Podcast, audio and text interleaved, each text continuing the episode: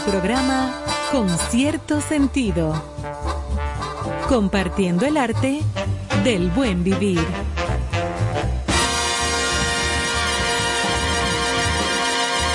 Por estación 97.7.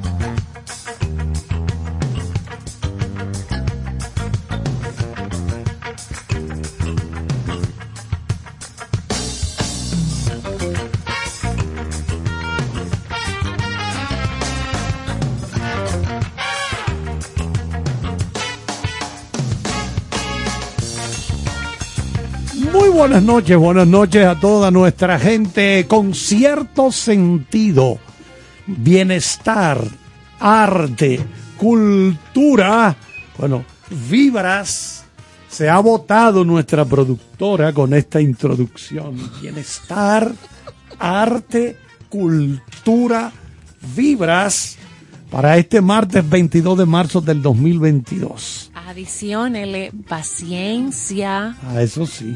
A eso, a todos los que están en el tapón, ahora gracias a sus amigos de Coldplay. Bueno, con decirte que el elevado de la Kennedy tiene su taponcito. Por el elevado, que a esta hora Casi nunca, nunca hay problemas. Entonces, a ese bienestar, arte y cultura, súmele una cucharita de paciencia, respire. Señores, buenas noches, buen martes. Bienvenidos a Concierto Sentido. Aquí estamos.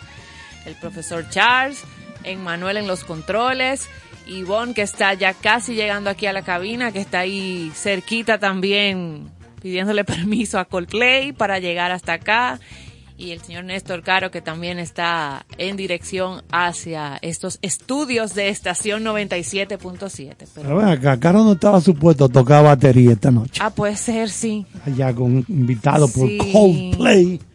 Bueno, que estuvieron sembrando unas matas ahí en Una mata. unos árboles ahí en San Cristóbal. Porque Chris Martin, nuestro gran amigo Chris Martin, Ajá. el líder de Coldplay, es un consagrado dedicado a la ecología. De las condiciones que ponen para ir a países es que se tienen que desarrollar actividades ligadas a la ecología. Yo recuerdo que la primera vez, Protegen y hacen, pasan del discurso a la acción del, del cuidado del cambio climático, del medio ambiente. Estuvieron por Nigua, Nigua, en San Cristóbal hoy, sembrando árboles como parte de la campaña de reforestación del Parque Ecológico de Nigua, ahí en la playa de los Cuadritos. yo recuerdo la primera vez que se intentó traer a Sting, el amigo, un amigo que iba, su compañía, cuando llaman allá, la primera condición que puso fue, sí, pero ustedes quieren que yo vaya a ese país a tocar. No, pero ustedes tienen que darme algo extra. Debemos, es decir, vamos a utilizar este concierto para llamar la atención sobre los problemas Ah, ecológicos. claro. O sea, no, porque yo no hago nada con ir, me gano mi dinero, recojo, vámonos. Claro. Yo no quiero eso. Claro, ya, ya Sting ha muy venido Sí, dos o tres veces, veces, aquí. sí. Pero estamos hablando de la, aquella época cuando se separa el grupo de Police y él comienza una carrera como solista increíble, ¿verdad? Estaba muy cotizado, muy cotizado. Bueno, pues Coldplay no solo eh, fue a reforestar la playa de los cuadritos en Nigua, sino que también luego aprovechó para una paradita eh, y probar esa gastronomía dominicana de las frituras. ¿Cómo? Sí, sí, sí, sí. Ay. Lo publicaron en sus redes. Ahí hicieron Yo una parada técnica. Yo me imagino explicando con una en la mano. Ajá. This is, this is a Empanadita. empanadita or this is a otra que me encanta, me, arepita. Arepitas. This arepita, muy bueno arepita. África, África, Ok. arepita comes from Africa. Ajá, arepita en varios aceites. Pues sí, disfrutaron también de eso. Es un grupo muy peculiar. Eh, Chris se ve que una persona muy aterrizada, Sí, muy sencilla. sencilla, eh, y nada, dentro de sus requisitos estaba eso mismo. El montaje tiene cuidado del medio ambiente. Creo que todo lo que se va a consumir ahí está de manera, tiene que ser reciclable, etcétera, plásticos. etcétera, etcétera.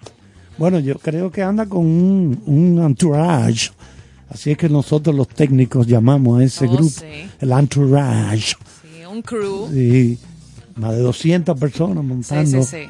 O sea, y, es y un- tarimas que ellos mismos eh, exportan hacia donde van a estar. O Bueno, que recuerden que estamos en redes sociales, plataformas de Instagram, Spotify, la comunidad de chat, WhatsApp. Estamos por todos lados. Cuenta de Instagram, arroba con cierto sentido RD. Arroba con cierto sentido RD. Dame efeméride, Joana, por favor. Bueno, señores, marzo 22, aquí en vivo en Concierto Sentido, un día muy especial, de mucha valía, a propósito de que ayer era el Día Mundial de los Bosques, como que se relaciona al día de hoy. Día Mundial del Agua. El Día Mundial del Agua fue proclamado por la Organización de las Naciones Unidas, la ONU, en 1992. Ese año se celebró en Río de Janeiro las conferencias de las Naciones Unidas sobre medio ambiente y desarrollo. De allí surgió la propuesta, eh, siendo 1993 el primer año ya donde se celebró oficialmente. Señores, el agua es un recurso natural compuesto por moléculas de hidrógeno y oxígeno. Todo el mundo se aprende eso. Ujú. H2O. que es indispensable para la vida. Es un bien considerado como el oro líquido del planeta. Ningún petróleo, el agua. Y que hace posible que todas las especies terrestres continúen creciendo y desarrollándose cada día. El agua es un derecho fundamental para la preservación de la vida en todas sus formas, considerada como un derecho humano. Este valioso e indispensable recurso natural no llega de forma segura a un gran número de personas en distintos países. Aunque usted aquí pueda abrir su llave y ver agua salir a borbotones o a veces en algunos lugares un poquito menos, pero hay, hay países donde para nada, nada que ver. Sobre todo esos que son más pobres. Por eso es que se está o se instituyó que el agua sea un derecho fundamental de la, de la vida, al desarrollo humano. Bueno, aquí hay unos datos curiosos ligados al agua. Por ejemplo, se proyecta que dentro de dos décadas se incrementará más del 50% la demanda del agua a nivel mundial. Es decir, que si ahora hay X cantidad de demanda en medido en galones de agua diariamente, dentro de un tiempo, décadas, claro. Bueno, para República Dominicana se espera que habrá problemas graves para el 2050. Para la hispaniola, Así mismo. es. para esta isla, habría problemas serios, Sí, graves, en el 2050. Entonces se incrementaría 50% la demanda de agua a nivel mundial. Cuando usted se baña en una ducha durante 5 minutos, gasta entre 95 y 190 litros de agua. De acuerdo con cifras de la ONU, solo el 60% de la población mundial tiene acceso a una instalación básica para el lavado de manos. Oigan eso, 60% de la población mundial es la que tiene acceso a una instalación básica para lavarse las manos. El 90% de los recursos hídricos del planeta está en la Antártida. Recuerden que el Ártico está en el norte y lo que es el Antártico está abajo, allá, en el sur del planeta. Ártico, Antártico. Entonces allá en la Antártida abajo es que está el 90% de los recursos hídricos del planeta. Unas 4 mil millones de personas no tienen acceso a servicios básicos como letrinas y retretes. Y cuando una persona siente sed, es porque perdió más del 1% del total de agua de su organismo. De su cuerpo. Wow. Pues sí, aquí Eso que usted decía, así mismo, que, se, que ha proyectado, decía el, eh, el Fondo de Agua, la directora ejecutiva del Fondo de Agua de Santo Domingo, que no quería, salió esa noticia, que no quería ser alarmista, pero que la proyección es que si no seguimos interviniendo las cuencas de forma sostenida, de aquí al 2050, tal y como mencionaba Carlos, nosotros vamos a tener escasez de absoluta eh, de agua. Bueno, en Europa, por ejemplo, son muy, muy estrictos con el uso del agua. Usted llega a un pequeño hotel en Europa y usted se queda, por ejemplo, tú te bañaste hoy y tú dices, sí, pero hace calor, yo estaba en la calle el día entero. Estábamos en el Coliseo Romano, estábamos caminando. Yo quiero, bueno, no, espérate, tú no puedes bañarte otra vez aquí, ¿no? No, no, ¿cómo- Medido, ¿Cómo que no? regulado. No, tú no puedes bañar. Ya, tú, ya tú Wow. te jondeaste agua hoy, en la mañana, esto es un relajo. Oye, ¿cómo es que está? Bueno, en el conflicto ahora de, de Ucrania y Rusia, los ucranianos reportan, eso ha salido en muchas noticias, que para satisfacer la sed, o sea, el derritiendo la nieve para tomar agua, porque no tienen acceso a agua potable, estaban derritiendo nieve para poder tener agua que, que tomar. Y lo grande es que, oigan bien, este problema de los escapes que hay en las tuberías, que mucha gente pasamos por un sitio y vemos rota una tubería botando agua, botando agua, y tú llamas, lo reportas y no hacen caso. Vuelve a la semana y pasa por ahí, sigue abierta y bota, bota agua. Todos esos escapes no son solo aquí, no, hasta en Cuba. Señores, hay problemas con eso tuberías viejas que se rompen, gente que le pasa por, un- con un vehículo por arriba, la rompe, no ni cuenta se da, un vehículo pesado, ¿verdad? Le pasa y lo rompe y eso empieza a botar agua, eso donde quiera. Entonces, oye, yo, yo, donde yo vivo, hay una especie de administración del agua. ¿En qué sentido? Te la voy a abrir hoy, martes. La regulan. Las regulan, pero mañana miércoles cierro para ti, voy, te voy a, te voy a cerrar, bien. Y cierran. ¿Por qué? Y yo, y yo apoyo eso. Porque es la única forma de controlar ese gran desperdicio de gente indolente, gente que no le importa, que no, se da, no piensa en los otros y dice, ¿por qué estamos desperdiciando agua si hay otra persona que la puede estar usando en otro sitio? A mí no me importa eso, yo pago mi agua, bueno, yo la pago también y qué. Yo la pago y, y- y- y entiendo que eso es correcto.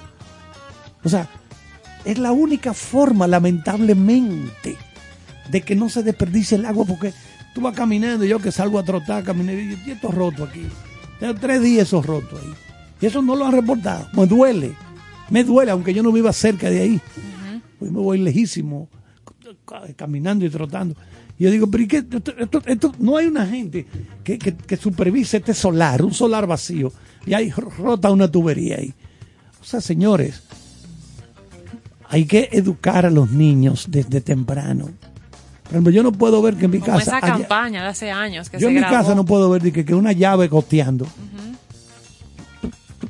Digo yo, no, no, no. Debe Dime ser. cuánto que cuesta arreglar esto.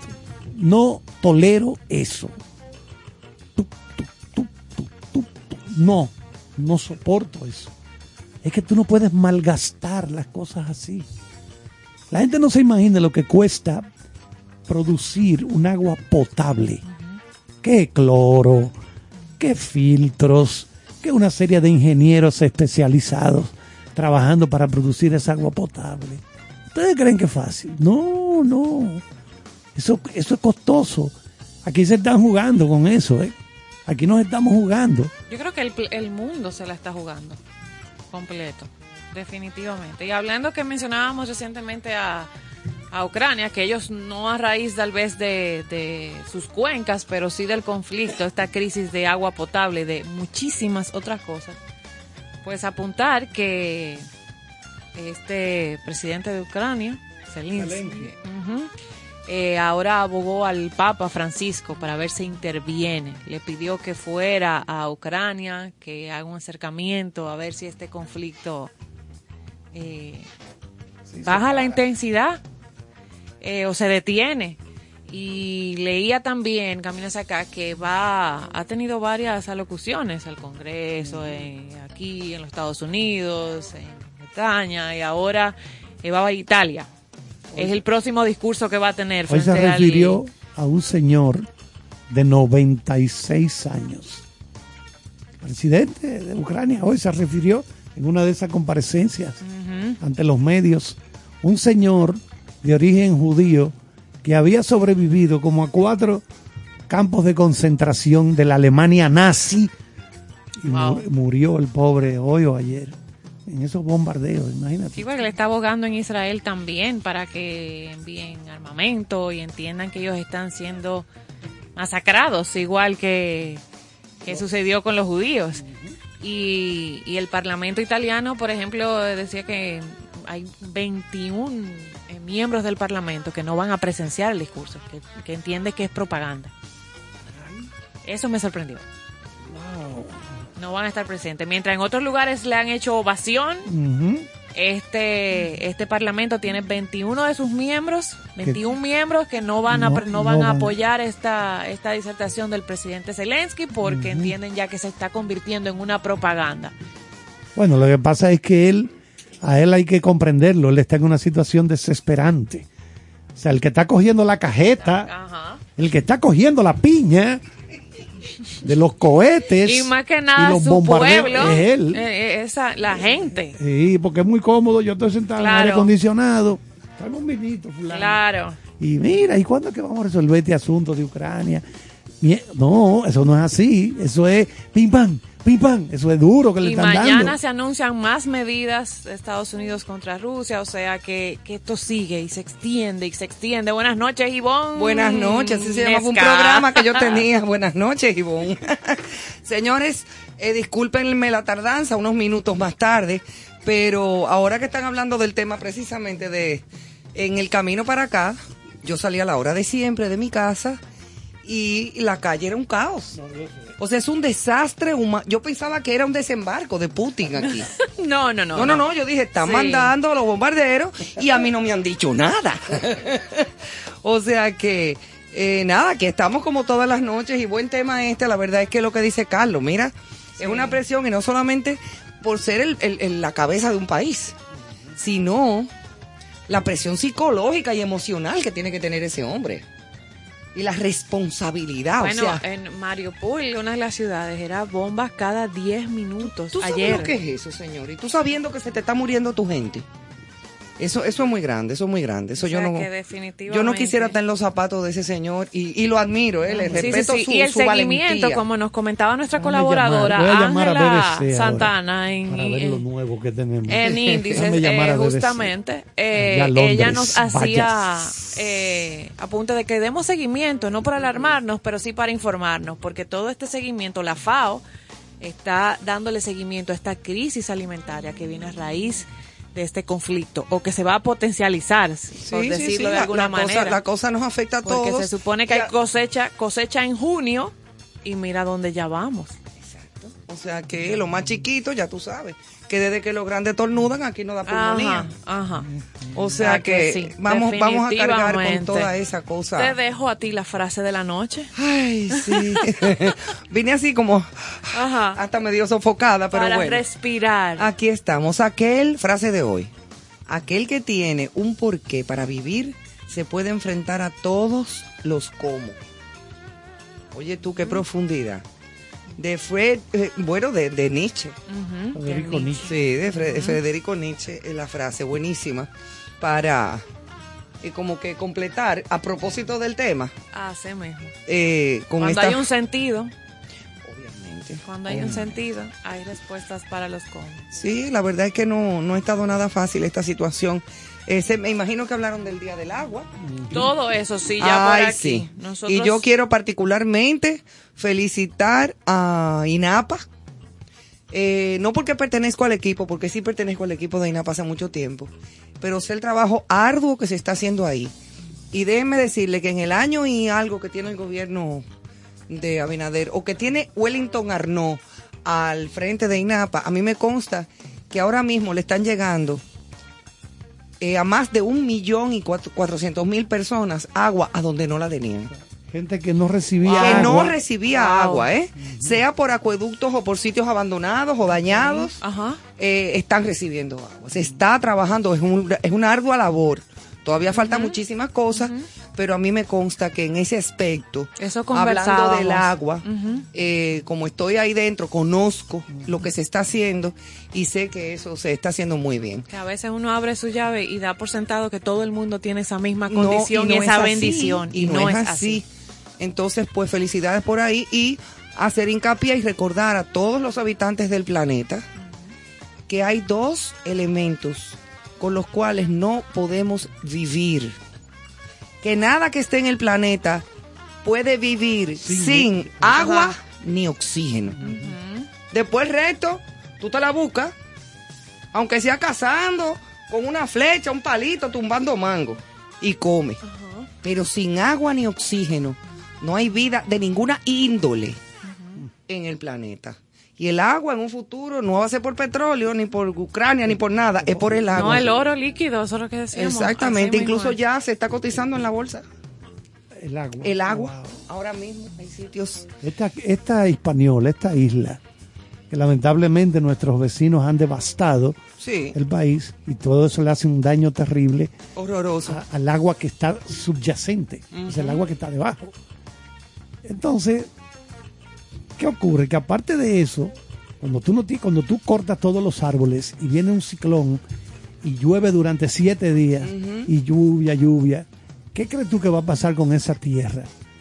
que no tiene de dónde agarrarse, porque no tiene árboles, No tiene árboles. barri- bañada hacia el mar. Exactamente. Bañado hacia el mar. y se va yendo esa capa vegetal que es la que hace que hayan, por ejemplo, por, eh, en la India, con los famosos monzones, Los monzones. sí. no hay eso que dice Carlos de, de, de, de- de arrastrar la tierra, porque son los monzones en los bosques. En- aunque esté lloviendo en las ciudades y se creen inundaciones, pero están esos bosques ahí. Y cuando pasan los monzones, surge la vida nueva. Sí, claro. O sea, todo eso se limpia y vuelve a surgir Tú la sabes vida. que a propósito de eso que, que ustedes mencionan y de esa capa y del suelo, hay un documental en Netflix, no, yo no sé, yo no lo había visto, pero lo pude ver en el fin de semana, se llama Kiss the Ground, besar el suelo, muy interesante, sobre la importancia de esa capa y donde ahora los defensores o ambientalistas y los biólogos descubren que la solución pudiera estar en nuestros suelos a, a- a lograr que el que esta lucha eh, para el medio ambiente Sí, que el planeta no se deba- no se se- no se termine de secar. exactamente entonces Y- y- y Kiss por- the Ground es un documental tiene muchas eh, figuras de Hollywood involucradas esas que protegen el medio ambiente Eso es precioso. pero explica eso mismo, que la forma como se trabajan los suelos, se hace el arado, la agricultura, los fertilizantes, está destruyendo. Sí, porque, eh, bueno, ya nuestro amigo, el agrónomo que nos ha visitado antes, explicaba que esa siembra debe hacerse cíclica, o sea, cada cierto tiempo. Claro. tienes que dejar descansar ese ¿no? Y, terreno. y que ahora las grandes industrias separan el ganado allá, todo el mundo junto, y entonces está aquí solo el maíz, solito. Entonces se le quita esa, esa parte donde todo va junto, la, naturaleza, el ecosistema va completo y se Claro. aporta a todo el mundo. Claro, incluso las mismas heces de los animales Eso mismo. son las que abonan Eh, el abono eso natural mismo. de la tierra. Ese documental está en Netflix. Kiss Buenísimo, the lo voy a buscar. Sí. Kiss the ground. Ajá. Ahí, Ok. países como Japón que suelen donar dinero a países como el nuestro, ¿verdad? Para ayudar en el asunto de la reforestación. ¿Por qué? Ah, porque usted pensará que Japón está lejísimo de nosotros. No, señor. Pero es que ahora todo está estamos en- todos conectados. Eso, hay una interconexión mundial. Si aquí en el Caribe hay una deforestación grave, eso va a repercutir allá. Sí, eso repercute en todo, Ese en los problema. océanos, en las playas, en Ajá. todo, en todo, señores. Y todavía hay mucha gente que no tiene conciencia de eso. No, no, no. Que, que te tiran un picapollo en un platofón arriba del bonete Sí, de sí, tu carro, sí, en medio de la calle. Sí, a mí me cayó una vez un platofón. No, no, es que lo recordé. Yo tú lo ¿te contaste acordaste, aquí. Sí, bueno? sí. Atrás la señora No, la yo se lo di, Mire, su se me- cayó. se le cayó esto tan bruta. Mira, de verdad, porque es que hay cosas como que te revientan la vida. Le- y, y su jipeta muy emperifollada Sí, y sí, llena de prenda. yo recuerdo. Y yo en mi carrito, sí, yo en mi carrito ahí, ¡guau! atrás de ella. Venga. Tenga su picapollo, dos mulos maticados y, un- y medio tostón. No, hombre, no embromes tú. En un platofón. Eso es una cosa fuerte. Señores, vamos a respirar. Miren, pero este desastre, antes de irnos a la música, este desastre y este caos que hay en la calle, tránsito. ¿es debido a la- al concierto de Sí, Coldplay? sí, sí, debe ser. Ay, pero porque, qué bello, Sí, ¿eh? sí. Eh, normalmente cuando en, en, en este cuadrante, que está cerca de acá de la de donde está el Estadio diario, exacto, que es Palacio de los Deportes eh, eso. y Estadio Olímpico, pues entonces, eh, imagínate todas las personas que van a asistir y los parqueos y No, más el ya. tránsito normal de la salir de las empresas, hoy es día laboral. Eso es. O Sí. sea, que todo se me... Todo se derrumbó. Todo- sí. Siete patanas y un tapón. Sea, Un que ya chin tú más. sabes. Eso da canción. Siete patanas y un tapón. Tú tú estás preparada para el programa de hoy, porque aquí se va a hablar de poesía. Ay, qué belleza. Pero siete patanas y un tapón no da para poema. No, es una especie de poesía social. Ah, ok. Exacto, bueno. Nos vamos, Manuel, con música y regresamos ahora, aquí en Concierto Sentido.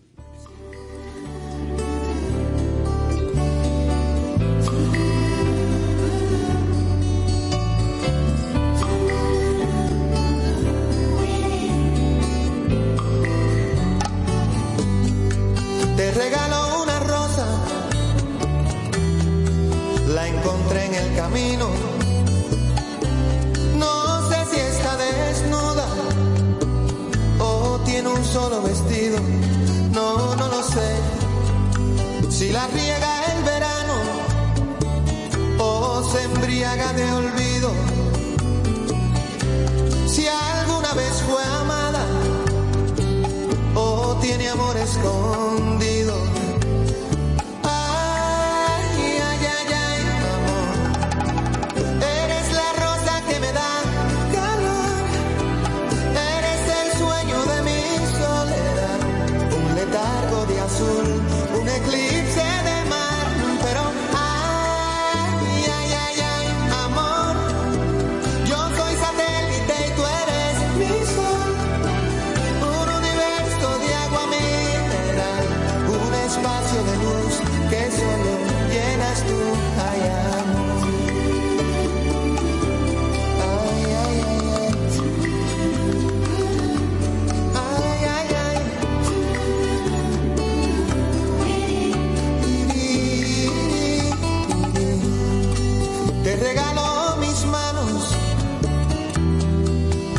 párpados caídos,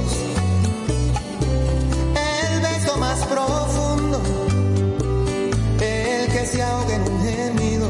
Oh, te regalo un otoño, un día entre abril y junio,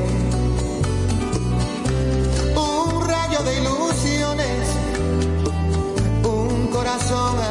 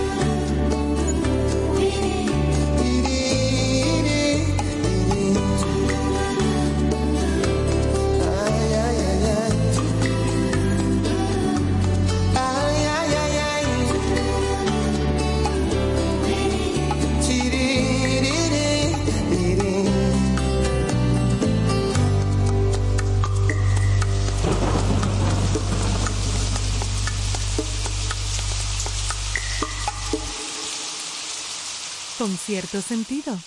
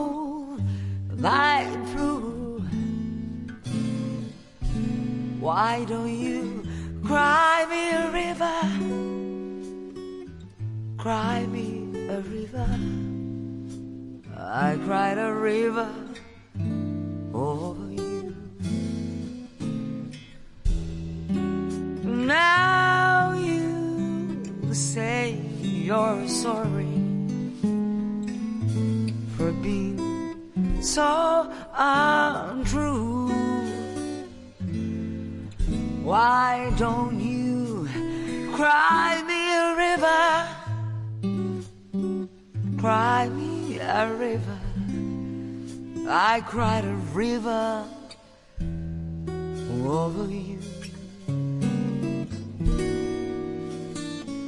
You drove me, nearly drove me out of my head while you never shed a tear. Remember, I remember all that you said. Told me love was to believe. Told me you were through with me. And now you say you love me just to prove that you do. Cry me a river, cry me a river. I cried a river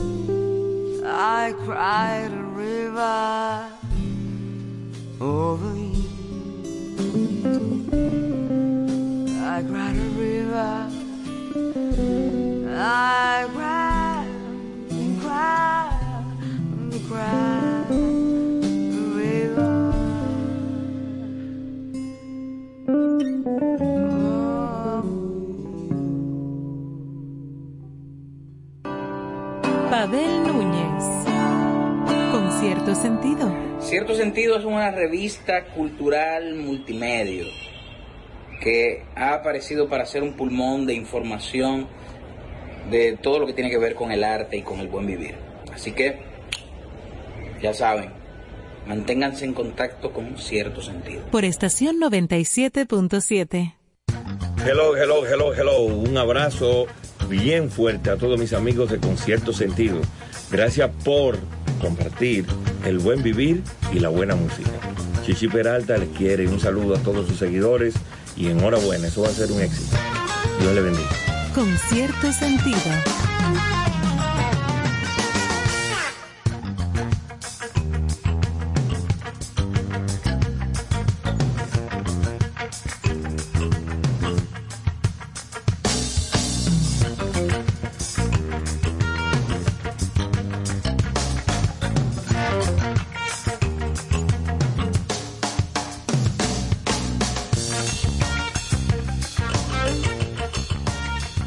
Estamos de vuelta, amigos. Estamos en concierto sentido, son las 8 y 40 de la noche. Y pues contentísimos en vivo y directo, por supuesto. Estamos contentos de seguir compartiendo con todos ustedes. Bueno, hoy es el, te- el tema es la poesía. El tema de hoy. Qué chulo, qué bonito. Si qué tema usted creía que como ayer era el Día Mundial de la Poesía y lo íbamos a dejar de compartir así con detalle, teníamos al doctor ayer Claro. pero no podemos dejar pasar el Día Mundial de la Poesía como Sin que, hacer como que nada. no, no, no, Claro, porque hoy es el Día Mundial del Agua, pero no podemos hacer el programa desde una piscina. no, no, Ni no en un realmente. jacuzzi. Podemos, pero como que no. Pero como que no se baja a poder a esta hora.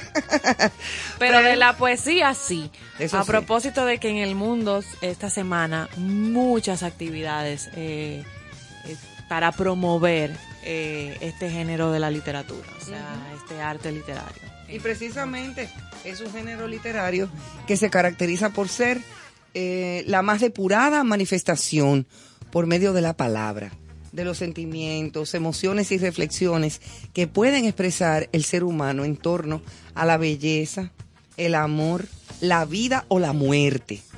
Porque hay poesías de, todo, de toda índole. Eh, la poesía como la entendemos hoy tiene sus raíces en la lírica. Ese género antiguo consistía en cantos acompañados de música. Cuando uno ve, por ejemplo, esas eh, imágenes de, de aquellos griegos con la lira, eh, eh, ha- haciendo como algunos arpegios mientras declamaban algo. Eso se ve to- en los Y libros y en las películas, y claro. ahí es que viene. Claro. Precisamente en la Grecia antigua. Eh, la danza también. Y narraba episodios épicos, loas a los dioses o a los héroes y sus hazañas históricas. Y, y bueno, cultivado en la Grecia antigua desde esos tiempos. Y, se, y, se- y era, me imagino que era muy bonito, acompañado de la lira, que fue, que es un instrumento de los más antiguos que hay en, en la historia de Sí. los instrumentos musicales, que sería bueno una noche hacer una, un programa especial sobre los instrumentos musicales Ay, sí, y su historia. y su historia. ¿eh? Muy Y bueno. po- Y, poner música con, con- que tengan que ver con esos instrumentos. ¿Qué tú crees? Anotado. Me, lo com- me la comí ya. Sí, sí, Estoy sí, paga. ya. Ok. Entonces hoy, Respira. sí, respira profundo, Ivonne, que te la comiste. Mm.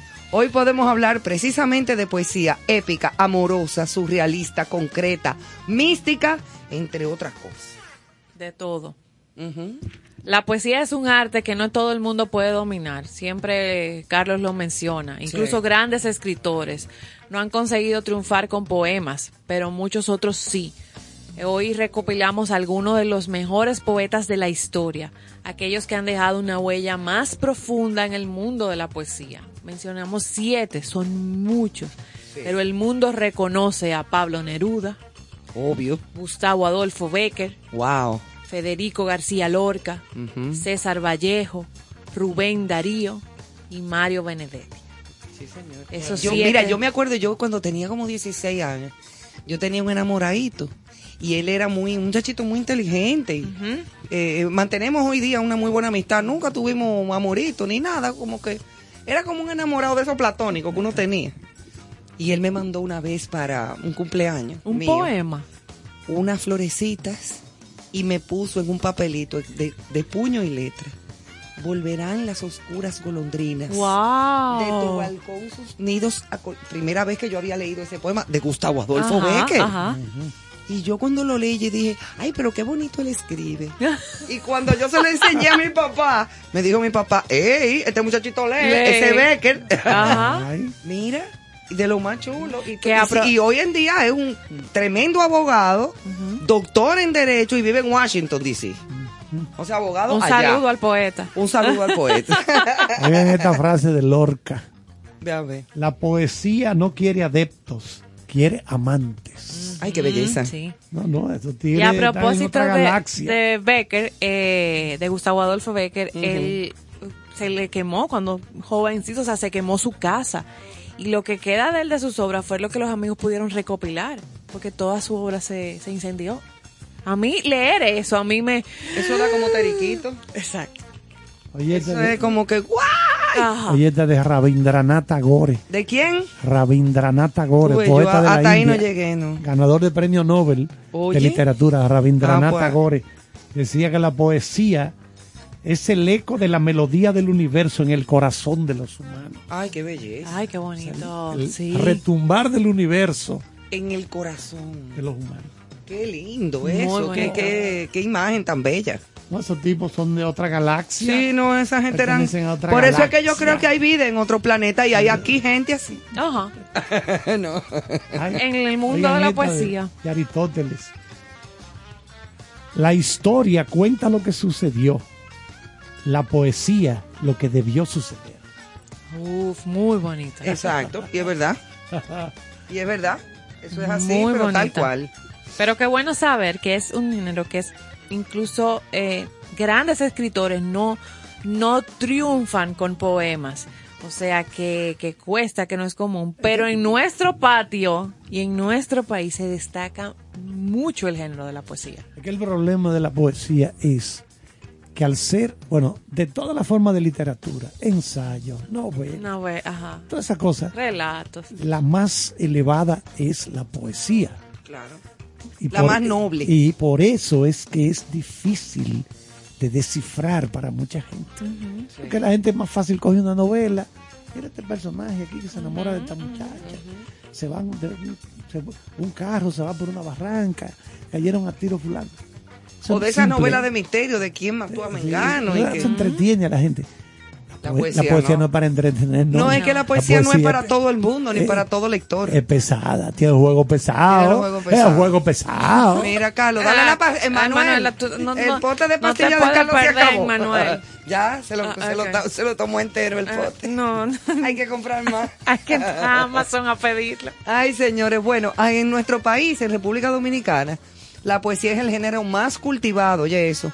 Sus rastros se encuentran en los días de la colonia, pero cabe mencionar que no fue sino hasta finales del siglo XIX cuando apareció la primera colección de poesía, La Lira de Quisqueya. Cuando se forjan los primeros poetas de importancia del XIX, cabe seleccionar a Salomé Ureña eh, Díaz, o sea, no de Enrique, sino Salomé Ureña Díaz, que era su nombre completo, a José Joaquín Pérez, a Gastón Fernando del Igne, como voces importantes que muestran una dedicación central en la poesía, el pensamiento y la, relo- eh, la reelaboración de un sentido estético. Eh, nuestra cultura y nuestra literatura goza de grandes eh, poetas dominicanos. Bueno, ya mencioné a Salomé Ureña, José Joaquín Pérez, a Gastón Fernando del Igne, Fabio Fiallo, Federico Bermúdez, Pedro Mir, el poeta de la patria, Franklin Mieses Burgos, Héctor Inchaustegui Cabral, eh, Rafael Américo Enríquez, Manuel Rueda, eh, a quien tuve el honor, con quien tuve el honor de compartir. Ay, qué Yo estudié arpa clásica en el, en el Conservatorio Nacional de Música y mi eh, concierto de graduación, uno de los jurados era don Manuel. Ah, wow.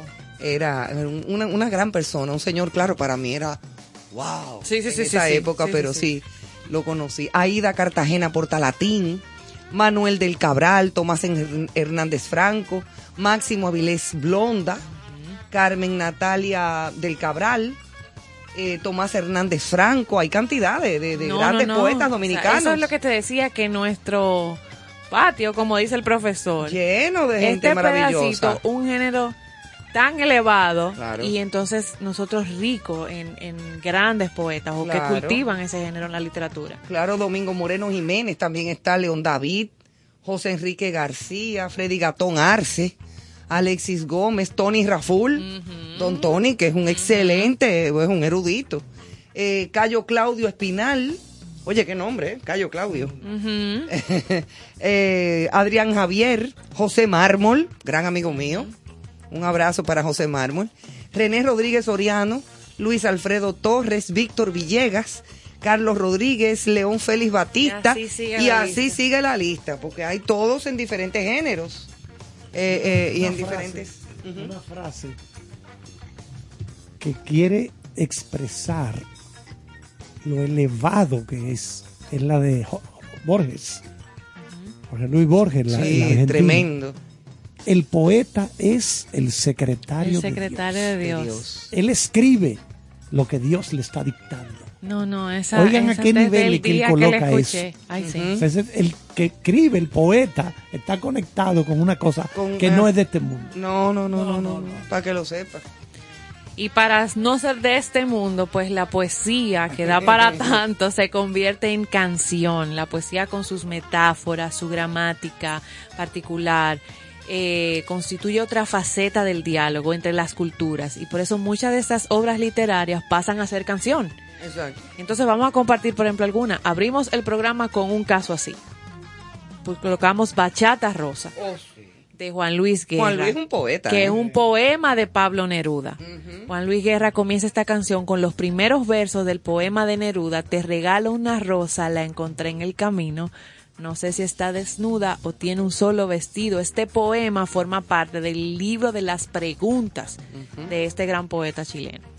Be- una belleza. Eso es una frase hermosa. Ese es uno de los casos. Otra. O tiene un solo vestido. Ajá. Otro O sea- caso, Herido de Amor, poema de Federico García Lorca y una can- eh, interpretado por canción, una canción de Ana Belén. Ana Belén, Cuando tengo la oportunidad de acercarme a estas mentes privilegiadas, le digo, ¿qué desodorante usted usa? ¿Por qué? Para yo copiar y comprar ese desodorante. ¿Y qué Bárbaro. tiene que- Embarrármelo, Ajá. sentirme como él. ok. Oye, qué poeta. Sí. Qué pendejo poeta. No, no. Tú sabes que es de músico, poeta y, Y locos. loco. Todos, tenemos, un poco. Por eso es que a los poetas le dicen di que, que están locos. Locos, eso no El están locos. la lo del que- profesor arranca de loco, poeta, Sí, músico. sí, pero a Carlos ajá. le pasó. Sí, la, do- la, la, la receta cambia. Oigan Ay, esto, Dios. tú que Ivonne mencionaba a Nietzsche. Federico Nietzsche, el filósofo alemán. Ajá. Nietzsche, ustedes saben que era ateo.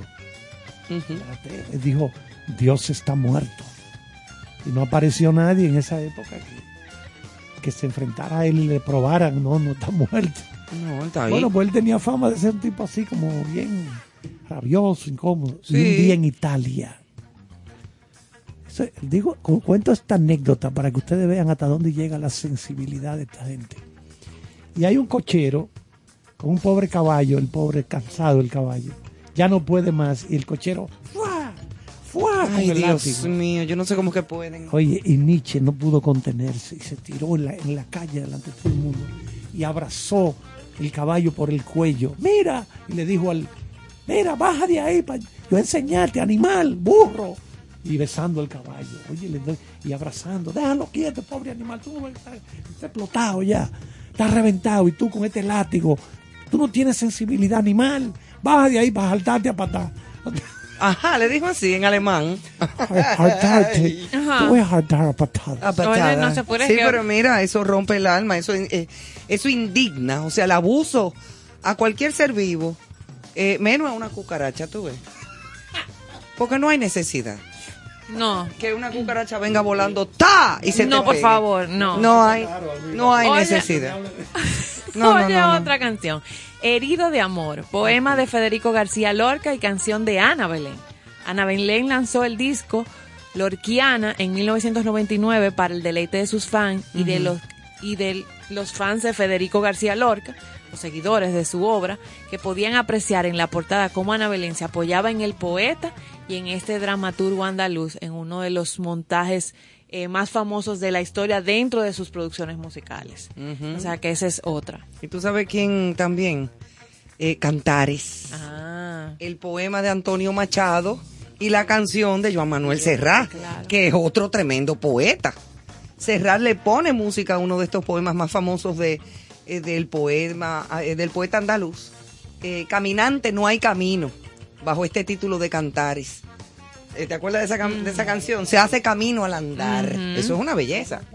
Ahora todo Manuel ya está en eso. Una belleza. Vamos, vamos a escuchar esa canción más adelante. Y bajo este título de Cantares, esa es una de las frases más famosas. Es más, esta canción estaba recogida en su disco dedicado a Antonio Machado eh, de- en 1969, una de las obras maestras del artista catalán. La labor de Serrat, que también ha hecho canciones de poemas de Miguel Hernández o de Rafael Alberti, ha sido impagable en la difusión de la obra de estos autores, tanto en España como en Iberoamérica y en Latinoamérica. Bueno, en. Latinoamérica.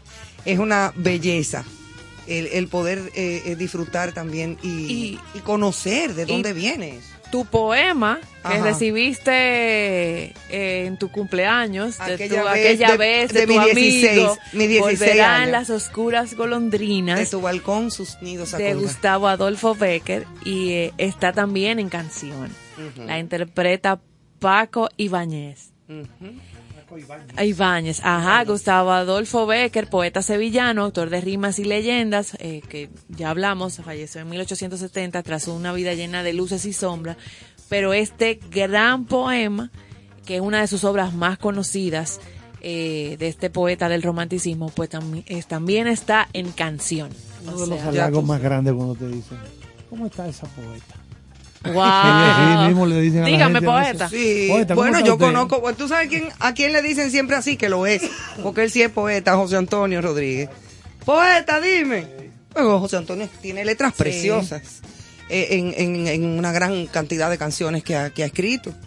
Eh, Yo y creo aquí, que, los, aquí can- lo tuvimos y lo que los cantautores son, muchos de ellos son grandes poetas. Sí, O sea, son sí. grandes poetas, indiscutiblemente. Porque tienen una sensibilidad especial de ver, sentir y tocar la vida que uno no ve, pero que a la hora de que te lo muestran, entonces sí te abren como esa, te dan esa Ajá. luz para tú poder disfrutártelo. eso, eso, es, eso es así. Realmente esa es la labor, ese es el, el trabajo que tiene el poeta. Tratar de ponernos en letras a nosotros esas experiencias que son trascendentales para por lo menos uno tener una idea de algo de eso. Bueno, yo recuerdo a este británico que era poeta, pintor, William Blake. William Blake, yo repito las frases a veces porque quiero que la gente como que se las aprenda. Y yo sé que nadie se las va a aprender si la oye un día y se fue. Sí, es bueno recordarla de vez en cuando. Él decía, William Blake, hasta que no purifiquemos las puertas de la percepción, la percepción. no vamos a entender lo que hay detrás de todo esto que vemos, tocamos, olemos. Porque él estaba convencido de que había una dimensión Más tras- allá. más No estaba relacionado a The Doors, era que. Decir, el grupo de Doors. Jim Morrison, Sí, sí, sí, sí. toma su nombre Sí. de las puertas De de, las la puertas de la percepción. percepción. Sí, las De puertas. fue que lo tomaron. porque- Sí, Porque sí, sí. Jim Morrison era un loco, era un poeta. pero, poeta loco pero y se, le músico. fue, se le fue la chaveta porque se puso a inventar con sustancias. Ah, Y sí. eso Murió fue. joven, Muy 27 joven. años. Lo encontraron en la bañera de un hotel En París. en París. En está París. enterrado en el cementerio Père Lachaise, Ujú. donde nuestra compañera Ivonne ha estado en múltiples ocasiones. Eh, no, yo no en múltiple, pero fui una vez. Allá mucha y gente vi la famosa. tumba de no, yo fui a la tumba de Ahí Jim creo que- Morrison y le llevé una flor. Yo creo que ahí está enterrado Víctor Hugo también. Así, yo fui a la de Oh, Jim y, y todo di- dibujado con Con mucho- todo lo de a- a- a- a- él, él, él exacto. y el busto de él y, y yo le llevo una flor. Tú sabes que un dato curioso sobre poesía, antes de irnos a, esa pausa musical con poesía convertida en canciones, que el- en el 2019 el récord Guinness del libro más extenso eh, se le dio a un libro de poesías. Es un libro que contiene 4.067 poesías de seis estrofas escritos en versos en forma de cuartetos eh, y le pertenece a un puertorriqueño este récord, Rafael Morales. O sea Los que textos el- sagrados de la India, por ejemplo, el Srimad Bhagavad Gita, el Srimad Bhagavatam, esos textos sagrados de la India están escritos en versos. en versos. Versos te ponen, eh, yo que estudié un tiempo eso mientras cuando estaba en el aeropuerto, te ponen el verso en sánscrito original, la traducción y más abajo la interpretación de esos De versos. esos versos, diantre. Wow. Pero Complicado eso, ¿eh? Sí, oh, pero ven acá, hay que estar bien se le- desayunado. Le, coge, le coge vuelta el cerebro a cualquiera. Sí, yo creo Por eso es que tú no quedaste bien, manito. Ya yo te entiendo. tú no quedaste bien después de eso, pero ¿no? yo No te- se lo tú- Pero podemos- uno te tiene aprecio, tú ves. No se lo podemos pero- pedir. Lo que no sabe, Ivonne, es que nuestro admirado Julio Cortázar. Cortázar básicamente vivió de hasta que sus libros, como Rayuela, comenzaron a hacerse famosos, él vivía de la traducción. Su madre era traductora, ellos dominaban varios cuatro idiomas, bueno. Él nació, él nació en Eso, él eso es una, una buena profesión, ¿eh? Corto- ¿A quién le trabajaba Cortázar? A la UNESCO. Él le traducía a la UNESCO. Oye, tú. Entonces, hablando de eso de que tú dices, cuando la gente lee mucho y se, se le funde la azotea, Sí. oigan lo que le pasó a Julio Cortázar. Una, una licenciatura en traducción allá en Argentina, que, que toma tres años, él la hizo como en seis meses. Wow. Repito, una licenciatura en traducción pública, que es como le llaman, Sí. porque hay una traducción legal, que es cuando yo soy traductor en un tribunal Que tiene un lenguaje, un léxico especializado ligado al derecho, a los abogados. Ajá. Eso, eso hay una traducción especial. Sí, especial para eso. Exacto. Bueno, pero él era hizo una licenciatura en tradu- el tra- como traductor público. Algo que requiere un mínimo tres años y medio, Lo cuatro hizo en años. seis meses. Seis meses. Seis Resultado, meses. neurótico terminó durante un Claro. tiempo. ¿Con qué le cogió? Con buscar cucarachas en la comida. Oye, Ay, mentira. Búscalo para que, búscalo y lee la biografía para que De Julio Cortázar. Yo no sabía ese detalle. Yo tampoco. una neurosis. Sí, le de, desató- de- desató porque de- de- puso, le cogió vuelta el cerebro, es lo que te estoy A los diciendo. siete años de edad ya él había leído todos los libros de Julio Verne, de tres Ay, autores sí, franceses. Él lo había leído Sí, todo. porque ya. es que él mucho, eh, eh, no. No, porque- no, Entonces- hasta lo, yo estaba pensando esa Todo- misma frase, hasta lo, sí. sí, lo mucho cuando- y Dios cuando lo están ve. en Argentina, cuando ellos se van, su padre de vuelta para Argentina, aunque su padre abandonó a su madre a los seis años, jamás, Jamás volvieron a saber de ese señor. Cuando se van para allá, él no se ríe, porque a la madre de él, oye lo que era 1933 por ahí, ella que dominaba varios idiomas, dijo, "Mira, yo, yo quiero ser traductora. Claro. Porque yo necesito ese dinerito porque estamos solos. Claro, hay que fajarse. Mi hijo, y estamos solos. Dijeron que no. Dijeron que no. No se lo permitieron. No, porque esa época era muy machista todo. Era. Ajá. Bueno, sí. Era, tú Ma- eres muy más- optimista. Más, que Ay, ahora. profesor, Ah, esa bueno, tecla. más, exacto. Más no. que ahora, pero. Más que ahora sí, es verdad. Pero por eso fue que él Qué aceleró barbaridad. para Sí, él sí, sí. ganar dinero y ayudar a su madre Claro, como claro. traductor. Claro, porque él- ella tenía la preparación, Sí, pero no- no la el conocimiento, pero por ser mujer no, No. le permitían. Un trabajito. Tú sabes lo que es esto, no me hagas cuerda. Le consiguieron un trabajito en el gobierno argentino y ya. Y pero, ya. pero ella pudo haber ganado. Pero mucho mejor, más. ¿verdad? Claro. Y entonces, repito, cuando él terminó esa licenciatura, quedó, Quedó tan loco. trastornado que se le desarrolló una neurosis. Neurosis es cuando tú no te puedes quitar el pensamiento de la cabeza. Sí, es como una maníaco, Es es maníaco compulsivo. Y, vu- y vuelve, y vuelve. Y vuelve, y vuelve, y vuelve. De esta gente, a mí me barro yo un carro. A mí me barro yo un carro. A mí- ¿Pero por qué? Sí, sí, es verdad. Y hay gente, tú sabes, hay gente que la neurosis le coge, por ejemplo, con caminar en un piso normal de mosaico, ¿verdad? Y no pisar las rayas, las rayitas. Y tú lo ves poniendo los pies en el medio de los mosaicos. Y pues así van caminando, caminando. Y no pueden, y si pisan las rayitas, ¡ah! le da una cosa. Yo conocí una persona así una vez, yo Neurótico. dije, déjame yo arrancarla antes, no vaya a ser Ajá. que me dé un palo. Sí, Porque sí, uno sí. no Yo sabe. creo que debemos poner música para. Sí, vamos a poner porque- música Para que no se le queme. Vamos a terminar buscando cucarachas. Neurosis. No, ya Emanuel está listo con eso. Vamos a ver, Esa poesía convertida en canción.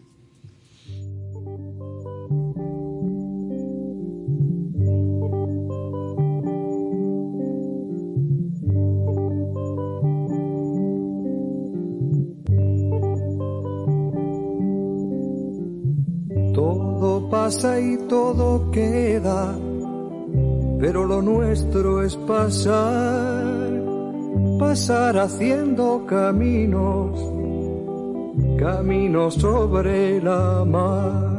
Nunca perseguí la gloria, ni dejar en la memoria de los hombres mi canción. Yo amo los mundos sutiles, ingrávidos y gentiles como pompas de jabón. Me gusta verlos pintarse de sol y grana volar bajo el cielo azul, temblar súbitamente y quebrarse. Nunca perseguí la gloria. Caminante, son tus huellas el camino y nada más. Caminante, no hay camino, se hace camino al andar. Al andar se hace camino y al volver la vista atrás se ve la senda que nunca se ha de volver a pisar. Caminante, no hay camino, sino estelas en la mar. Hace algún tiempo en ese lugar donde hoy los bosques se visten de espinos, se oyó la voz de un poeta gritar, Caminante no hay camino, se hace camino al andar, golpe a golpe, verso a verso. Murió el poeta lejos del hogar, que cubre el polvo de un país vecino. Al alejarse le vieron llorar. Caminante no hay camino, se hace camino al andar, golpe a golpe, verso a verso. Cuando el jilguero no puede cantar, cuando el poeta es un peregrino, cuando de nada nos sirve rezar, caminante no hay camino, se hace camino al andar, golpe a golpe, verso a verso, golpe a golpe, verso a verso, golpe a golpe, verso a verso. Con cierto sentido.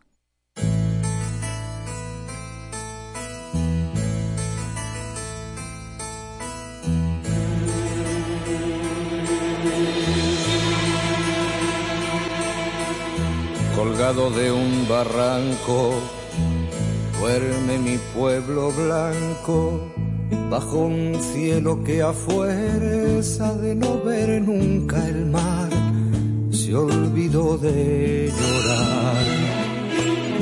Por sus callejas de polvo y piedra, por no pasar, ni pasó la guerra, solo el olvido camina lento, bordeando la cañada, donde no crece una flor, ni trasuma un pastor. El sacristán ha visto hacerse viejo al cura, el cura ha visto al cabo, y el cabo al sacristán, y mi pueblo después vio morir a los tres.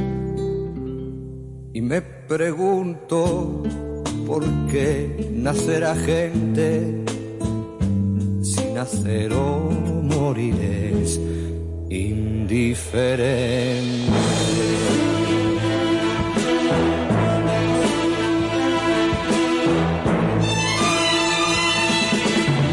De la siega a la siembra se vive en la taberna.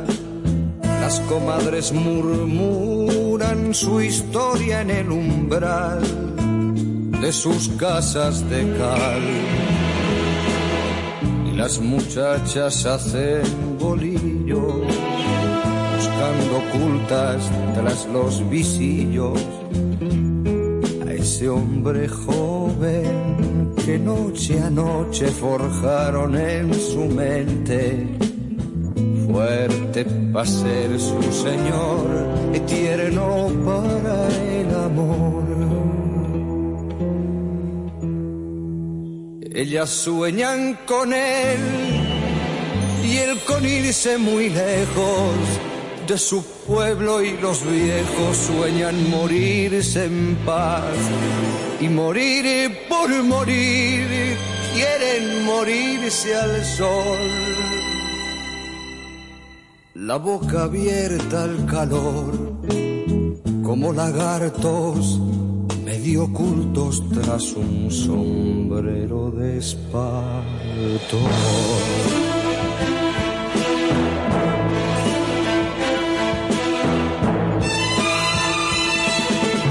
Escapad gente tierna, que esta tierra está enferma y no esperes mañana lo que no te dio ayer, que no hay nada que hacer.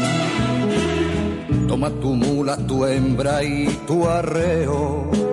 Sigue el camino del pueblo hebreo y busca otra luna.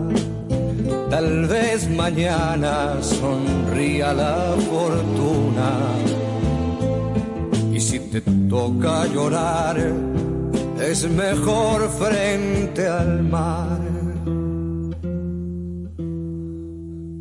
Si yo pudiera unirme a un vuelo de palomas y atravesando lomas dejar mi pueblo atrás, juro por lo que fui que me iría de aquí. Pero los muertos están en cautiverio y no nos dejan salir del cementerio.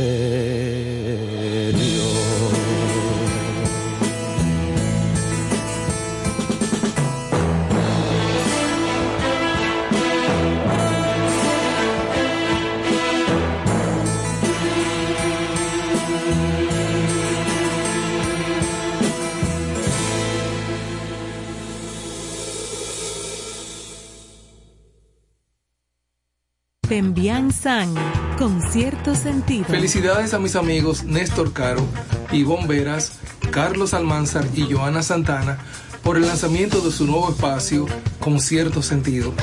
Gracias por compartir el arte del buen vivir. Allá nos vemos. Ahora, en contexto, con cierto sentido.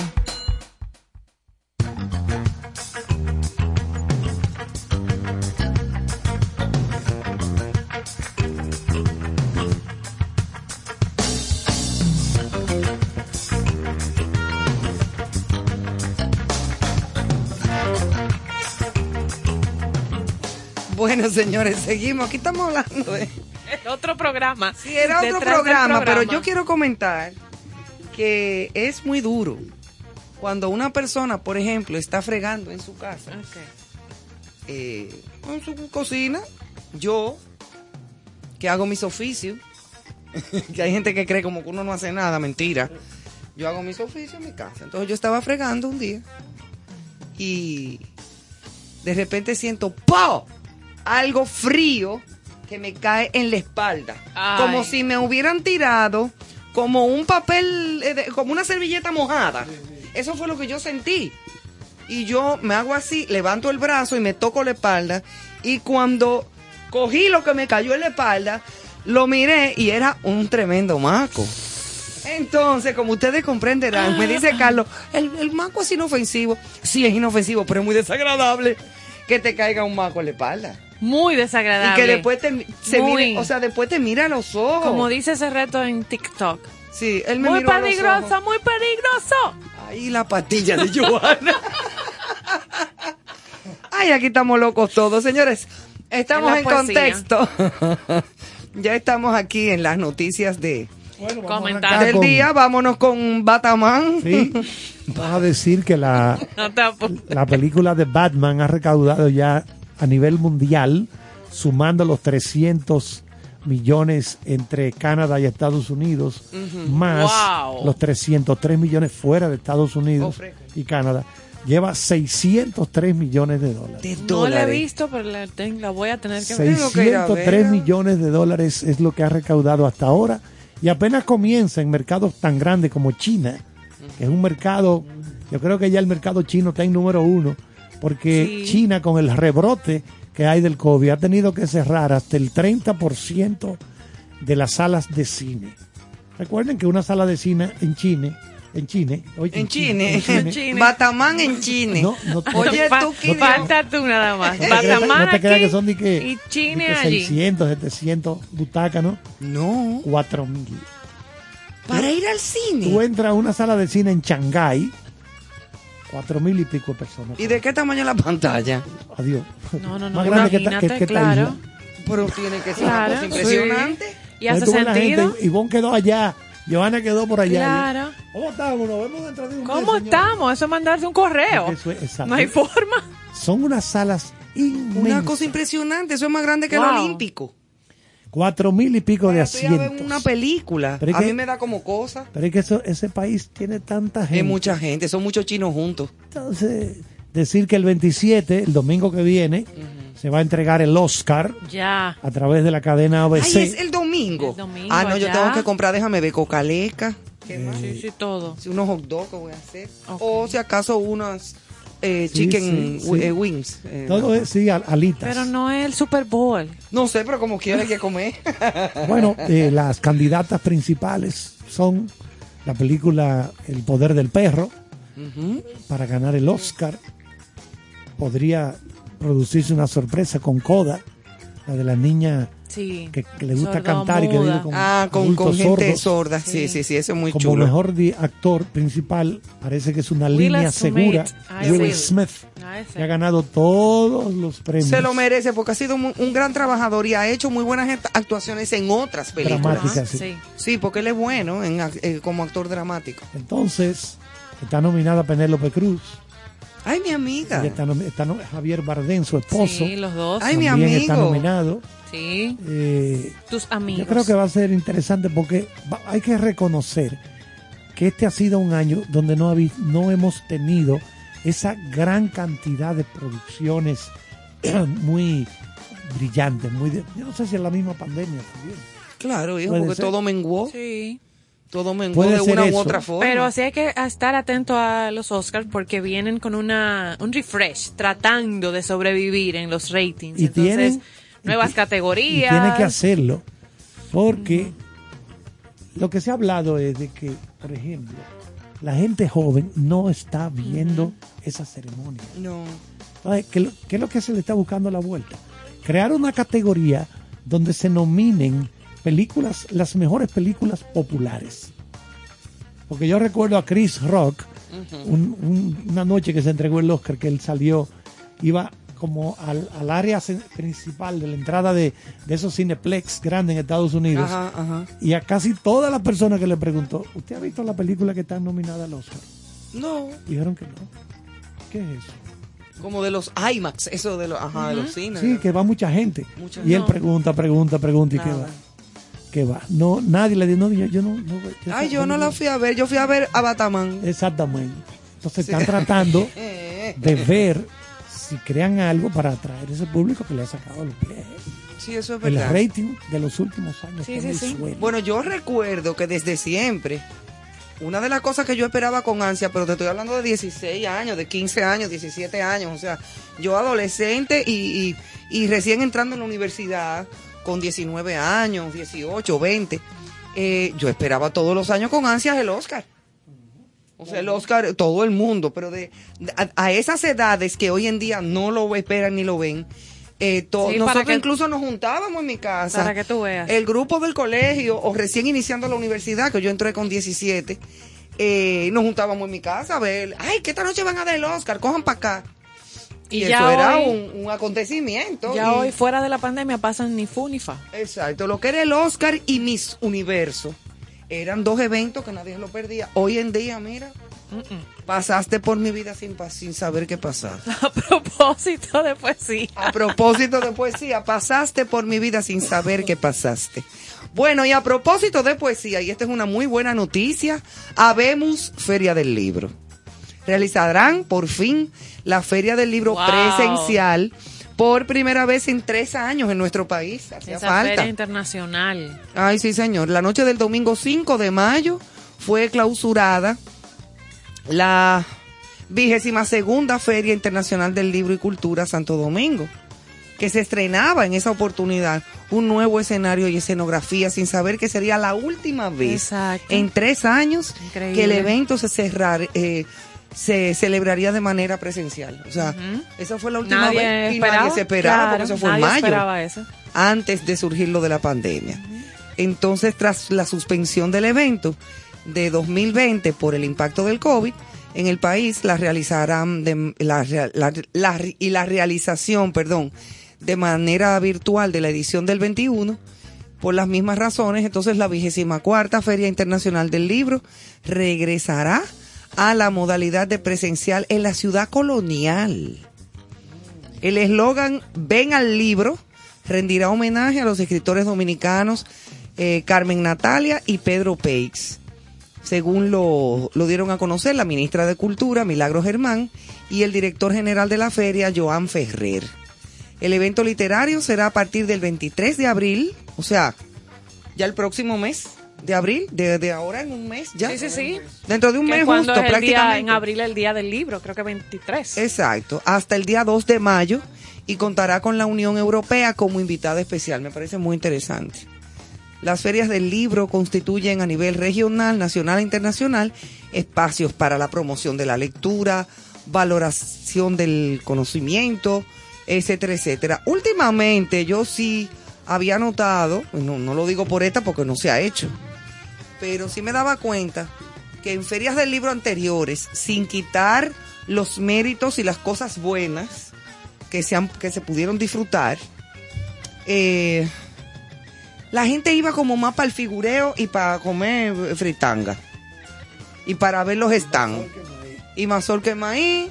Y, y- y a llevar a los niños de la escuela que... eh, o sea, como que no. No a- a disfrutar, a buscar un buen libro. A comprar buenas revistas. O a buscar información de cultura en general. Eran los menos. O sea, yo no digo que no exista eso. Ojalá que se concientice eh, a la gente para que no, no es que no dejen de haber atracciones populares o, o una que otra presentación de estas estos maniquíes vivientes o de algunos stand bonitos de Sí, las diferentes estatuas vivas, lo que complementa culturalmente, eso teatro. no, eso no está mal pero pero como que no conviertan eso en una feria de fritura y de comida La- Yo no- eso- se, eso como se que ha no me montado gusta. en la, en la zona colonial de un tiempo hacia acá, creo que la última, no recuerdo si No sé, no. pero sí me tocó ir y el ambiente que se hace ya en la zona por por, por ser ahí por ser ahí eh, cambia mucho de eso que tú De eso de la mencionas, que tú recuerdas, Ok. exacto. Que siempre hay quienes van por una buena revista, una conferencia de las que se hacen, Exacto. de esas conferencias magistrales, un buen libro. pero es en la zona Pero es la- colonial a dónde en un lugar específico o en La vez que fui, que se realizó en la zona, era en la Plaza España. Y Ah, se, bueno, en se toda la colocan, plaza. exacto, los diferentes Los stands. stands y y todo, hay algunas conferencias que se hacen en salas de algunos de los museos. Como que se combina la, zona. Oh, yo no fui Y a se esa. coloca una tarima central en la misma, en la misma eh, Plaza España. Ok. No, yo a esa feria no fui. Sí. Eh, pero, pero, pero ojalá que, que la gente vaya como con otra búsqueda de otras inquietudes y que se le concientice a los niños cuando los lleven a la feria, a los niños pequeñitos, a los de, de- de cursos de primaria, a qué es que se va a una feria del libro Eh, y los estimulen con respecto a eso. O incluso hasta que po- ponerlos a hacer un trabajo de, de, de, de lengua española o de lectura comprensiva o no sé, eh, con respecto a su experiencia en la feria, qué les gustó, qué leyeron, eh, cuál fue el, el libro que más le llamó la atención. Algo como que los estimule. No dije que, bueno, fuimos a la feria del libro para pasear y para cumplir, ya.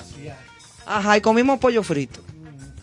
Y nos, me regalaron un yanique y un pastelito. Sí, sí, sí, sí. Eh, ¿Tú entiendes? Eso es lo que no, eso es lo que no está bien.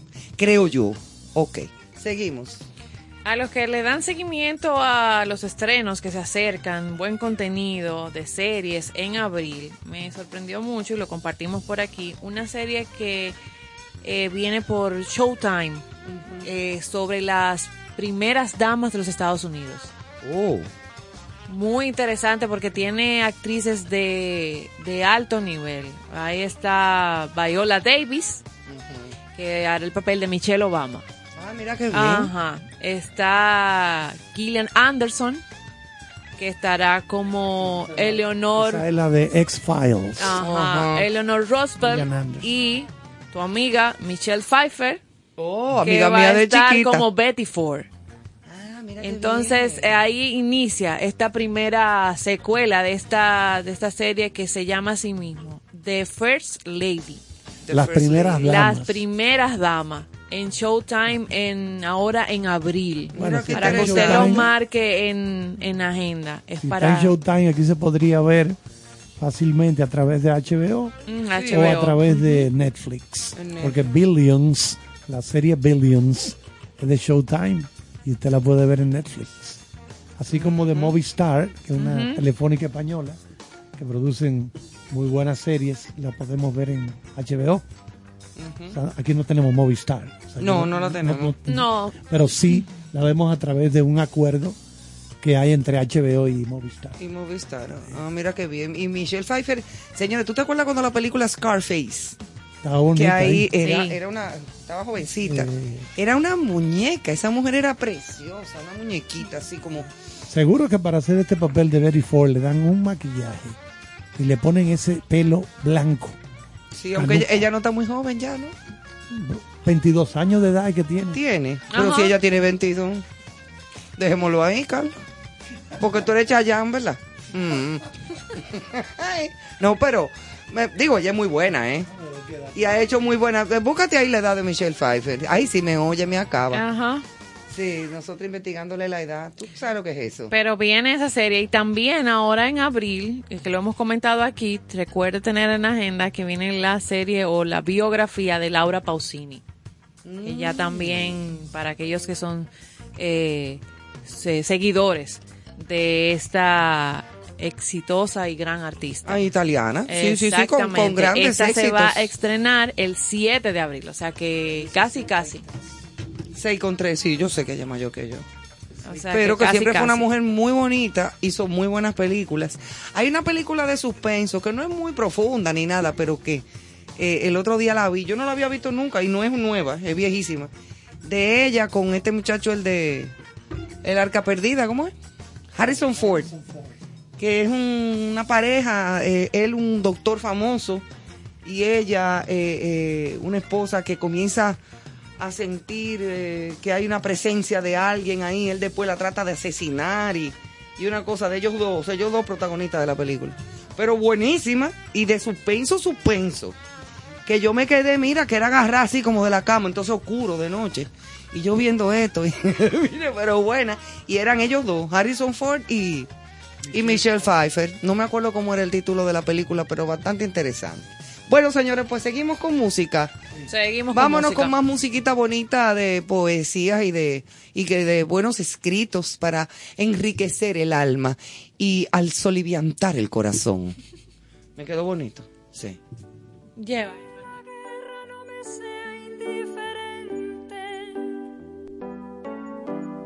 Es un monstruo grande y pisa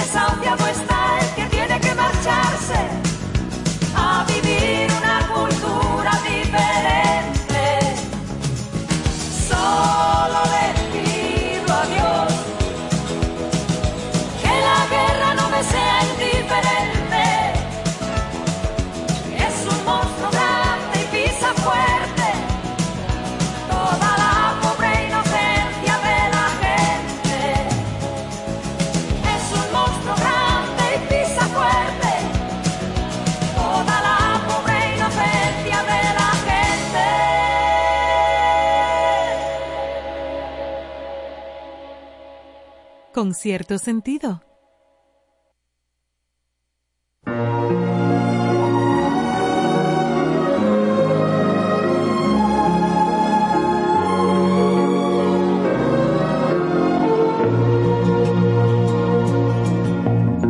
La huella de mis pasos se borró y otro estará en mi lugar.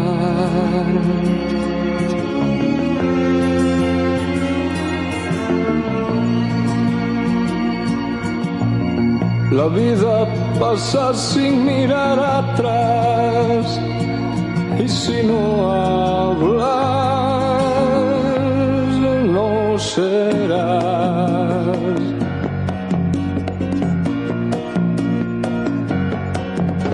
Los hombres somos pura vanidad, fuego en el mar, un paso atrás. Y el hombre que inventó la caridad, inventó al pobre y le dio pan. Dame la mano y contigo será más corto el camino. Dame la mano y contigo se hará más corto el camino.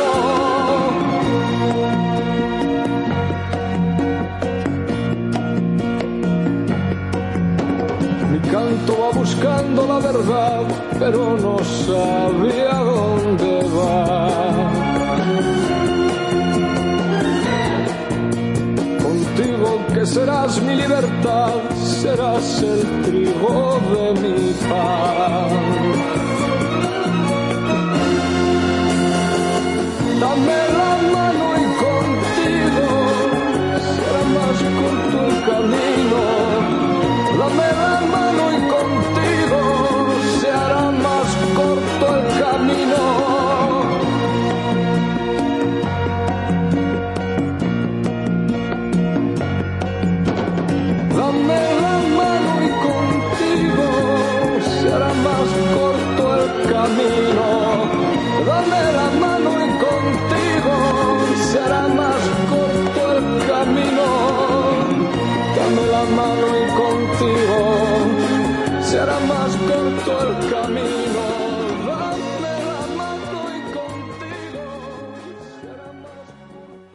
Con cierto sentido.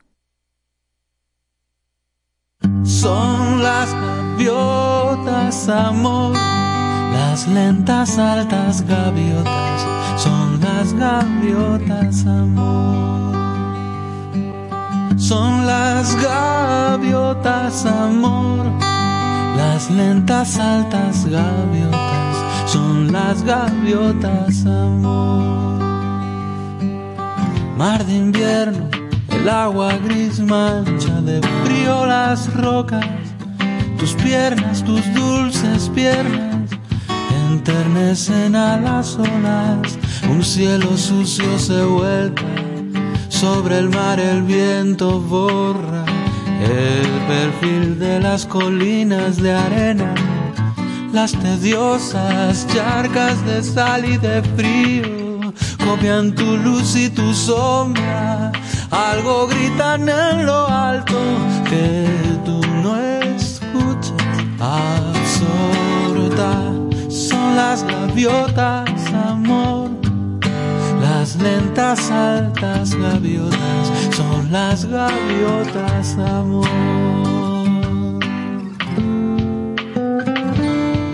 Mar de invierno.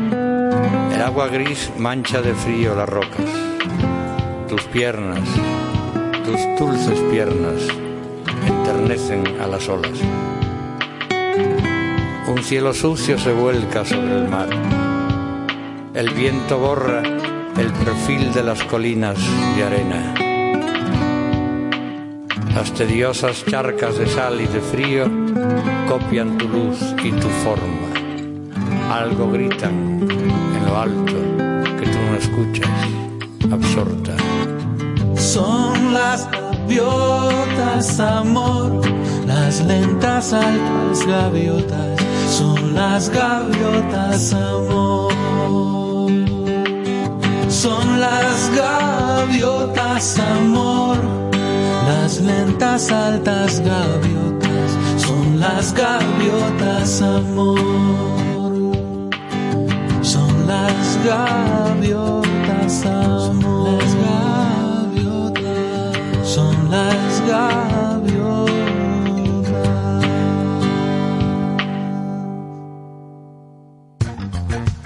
Hola, les saluda Néstor Torres. Estoy bien entusiasmado con cierto sentido. De lunes a viernes, de 8 a 10 de la noche por 97.7, se celebra el arte, la cultura y la buena música. Felicitaciones con cierto sentido. Herminio Alberti, con cierto sentido. Hola, Néstor Caro se ha propuesto dar cierto sentido al arte de vivir en el arte. De 8 a 10 de la noche, cada noche en la 97.7, te invito a acompañar a Néstor Caro con cierto sentido.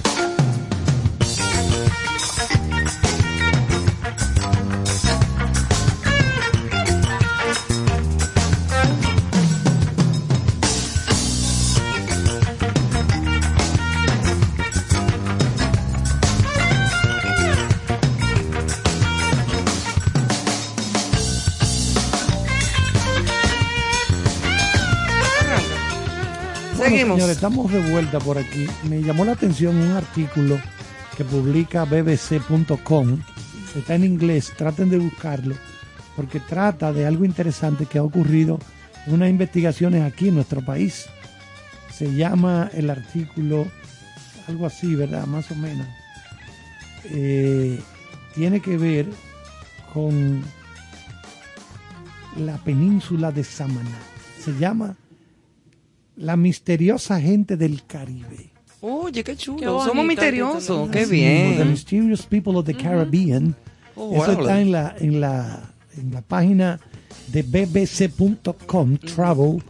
Y yo estuve leyéndola porque se ha hecho un extraño, raro descubrimiento arqueológico en la península de Samaná de República Dominicana, lo que podría desentrañar el misterio del pasado de aquellos pueblos previos al, a las, eh, las llamadas etnias arawak, muy poco conocidas en el Caribe. Oye. El artículo, bien interesante, se lo hicieron entre investigadores, antropólogos dominicanos y antropólogos italianos. Entonces dice que cuando Colombo llegó a la Hispaniola en el siglo XV, en 492, Colombo, Colombo no es un periodista amigo nuestro. Sí, per- sí, pero que él estaba allá ahí. Ah, Colombo En- en también el- estaba ahí. En el 1492. Un abrazo para Ramón Colombo. Sí, Colombo, sí. Bueno, pues Colón encontró a los taínos, un pueblo que hablaban arahuaco, que provenían de lo que se llama el delta del Orinoco, de lo que es Venezuela hoy. Hoy, exacto. De ahí venían esos pueblos que estaban en estas islas, que habían emigrado unos 400 años antes de Cristo para acá. Recuerden que todo esto estaba bajo agua. Claro, y Todo aquí esto, había, pero había gente años. antes de Cristo también había gente aquí. Eso no fue Colón que descubrió nada. Sí, entonces... Ellos descubrieron cuando Él Colón llegó. llegó. Ajá, Él nada más llegó, pero él no descubrió nada. Ajá. Pero oye, oye este pedacito, que este, estos habitantes poco conocidos, primeros habitantes de la Hispaniola, son conocidos como los arcaicos, los pueblos arcaicos, caracterizados por el uso de herramientas de piedra y por los taínos de la edad de la cerámica, por su creación de cerámica. Claro. El término arcaico generalmente se aplica a un grupo diverso de pueblos prehistóricos cuyos idiomas y nombres son desconocidos. Por eso es que a la gente muy atrasada le dicen, ay, pero tú eres como medio arcaico. Arcaico. Ah, sí, sí, sí, sí, sí, Sí, así ay, pero la- fulano es un arcaico, mija, no, Arcaico. no le haga caso. Ajá. bueno, pues eh, la, la Pero mira, interesante, va- vuelve y da la, dire- la dirección. bbc.com Ok. slash Tienen barra ellos- inclinada travel Ok. bbc.com barra inclinada slash travel Y mira, Samaná, qué casualidad, con que ahí vienen a parearse las ballenas. también Cada año, para la misma época, a ese lugar en específico. O sea, Bueno, atraídas, ¿por qué? No sé. Exacto. en el Pero año vienen ahí a aparearse. buscando el calor Claro, aguas- las claro, aguas huye- más huyéndole calientes. a, la- a la- Al a las aguas al frías. invierno, sí. Eso- esos eh, esos antropólogos italianos vinieron en septiembre del año pasado y se pasaron aquí dos semanas y medio. Son catedráticos de la Universidad Sapienza de Roma, eh, junto a investigadores de- del Museo del Hombre Dominicano, y peinaron un área de 12 por 12 metros. Bueno, incluso ponen la, la, la fotografía del área que investigaron Sí, como un cuadrado. un cuadrado, un rectángulo. Es un, un rectángulo. para hacer ahí su investigación. Entonces, Ah, mira qué bien, qué interesante. encontraron ahí, cuando cavaron unos 20 centímetros Eso me recuerda a por- Madres Paralelas. por debajo de la superficie, ¿sí? Sí. cuando cavaron, eh, encontraron, por ejemplo, martillos hechos de piedra, pero piedra pulimentada. Ellos ya, ya, ya pulimentaban la piedra. Claro. Hachas, conchas y otras herramientas. Le sacaban utilizadas. filo ya Ajá, a la ajá. piedra para poder hacer hachas y cosas. Eso búsquenlo completo, interesante. Muy chulo. Y miren cómo eh, este, pa- esto, este, este- esta región del Caribe cada vez está ahora más... eh, Estamos de moda. Más de moda, más conocida Sí, a nivel sí, mundial. Sí, sí, estamos más de moda. Bueno. y hablando de cosas chulas, mira qué bonito esto. El Día Internacional de la Felicidad fue precisamente hace unos días, 20 de marzo. el 20 de marzo, que fue el Día Internacional de la Felicidad. ¡Ah, qué felices somos! Entonces, Algún. sí, qué lindo. Y estos son los 10 países más felices del mundo. Finlandia encabeza la lista.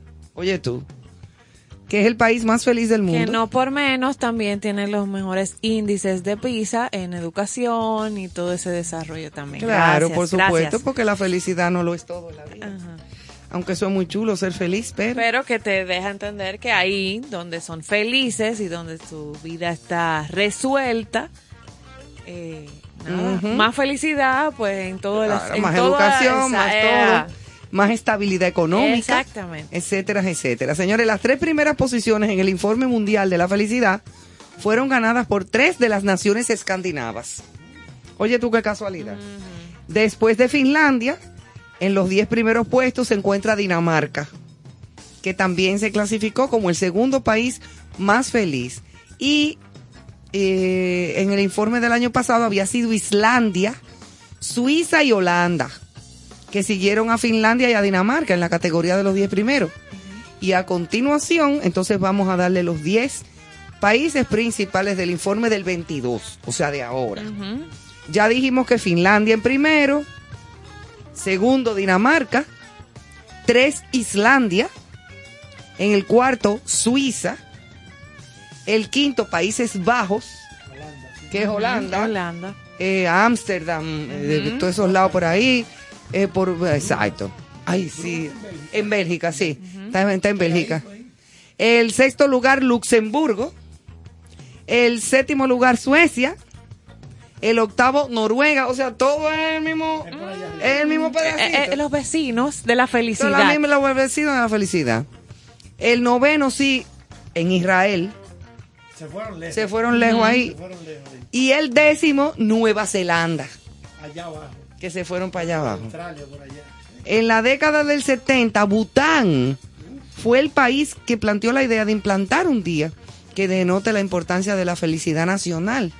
Un dato curioso de este pequeño país de Asia del Sur es que es el único país en el mundo que alcanzó la meta de felicidad nacional bruta sobre el Producto Nacional Bruto en la 66 Asamblea General.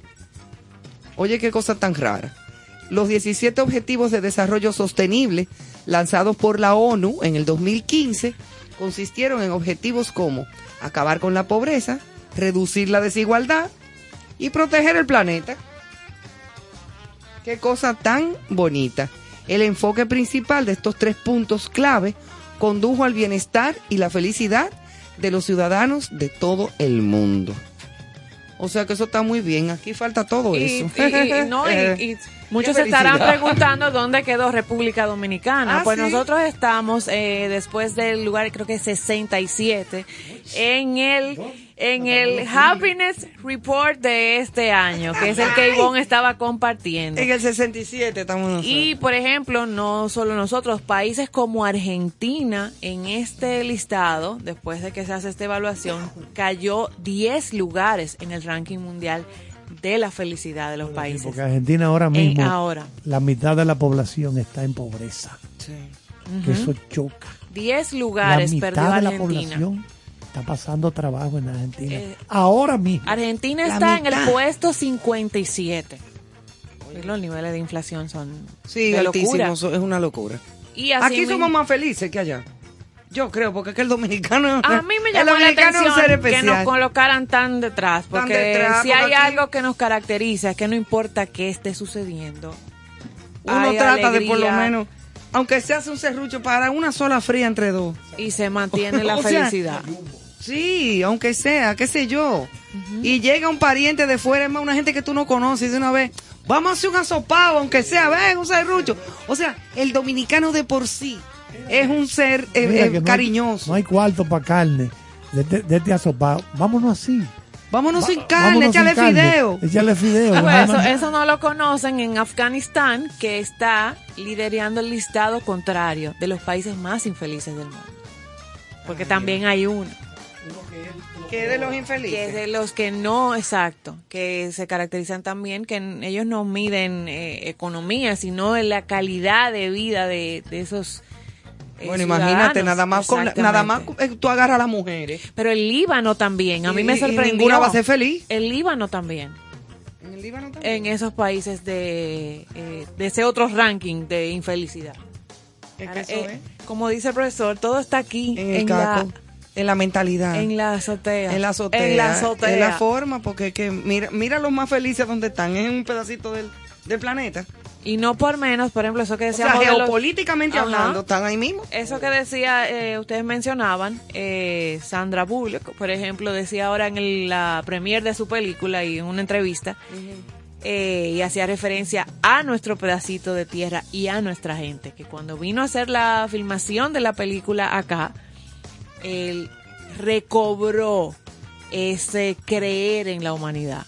O sea, ella dice, la experiencia que viví en República Dominicana me hizo volver a creer en, en la humanidad, o Ay, sea, qué la alegría. Lo, no expre- lo expresó y destacó incluso a Héctor Aníbal, que desde aquí un abrazo.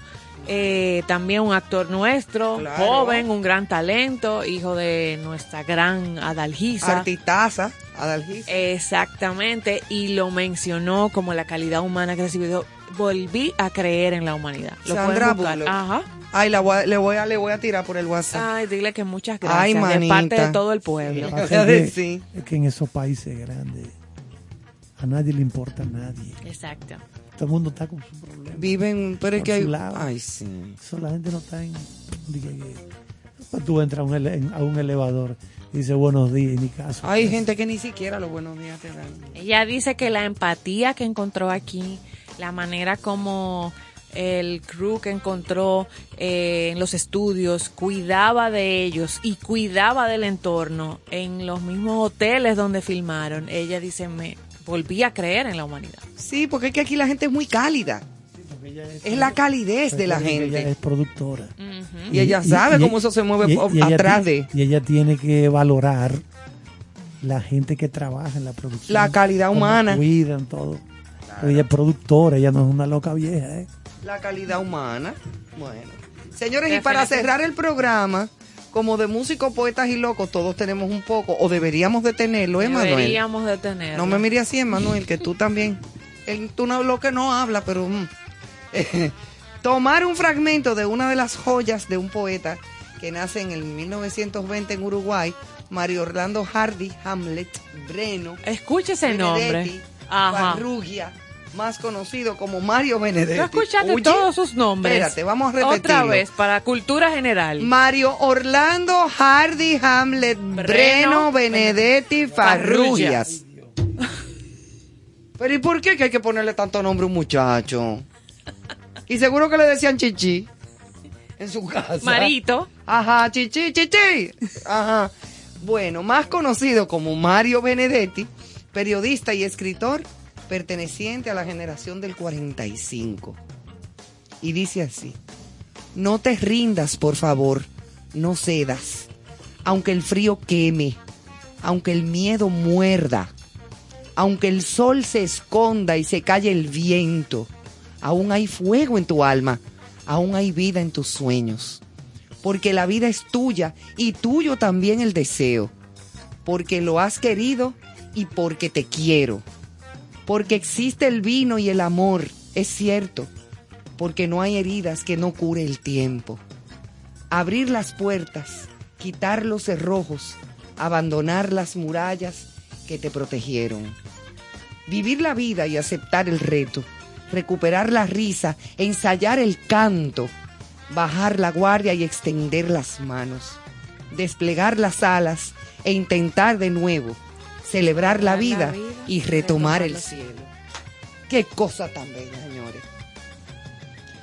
Ay, Dios. Bueno, pues nada, yo creo que ya, ya. Hasta mañana, señores. Que la vida siga siendo poesía. Así es. Y que mañana podamos, con el favor de Dios y del universo, encontrarnos aquí otra vez en concierto sentido. Gracias por estar con nosotros. Buenas noches.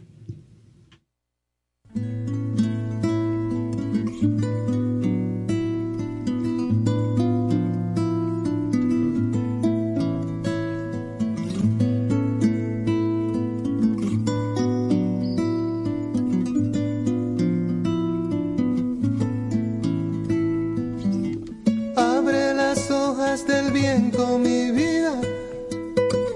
Ponle una montura al río. Cabalga y si te da frío, te arropas con la piel de las estrellas. De almohada la luna llena mi vida. Y de sueño el amor mío y una amapola me lo dijo ayer que te voy a ver, que te voy a ver. Y un arco iris me pintó la piel para amanecer contigo. Y una amapola me lo dijo ayer que te voy a ver que te voy a ver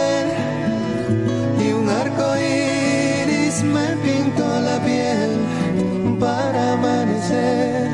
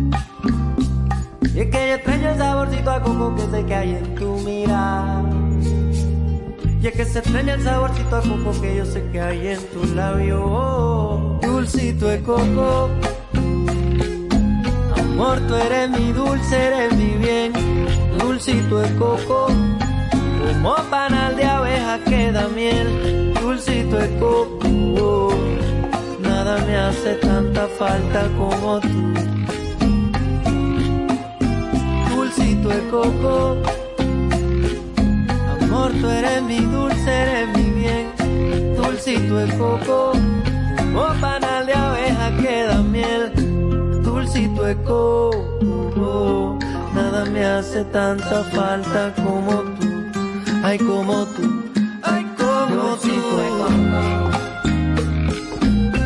Coco. Dulcito el coco, ay llévame a la carretera, que me lleva dulcito el coco, yeah.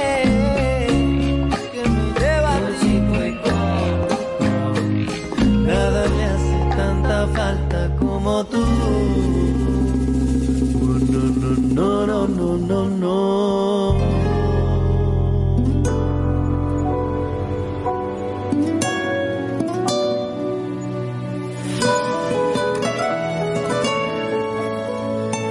Niña, déjame llevarte a la zona, a ver el alcázar de Colón. Quiero olvidarme que marque el reloj del sol. Hay amor, hay amor. Besarte en el parque Villini, casarnos en la catedral, bailarte en la tarazana y darte un besito estilo colonia. Ver las palomas en las ruinas, bailar un son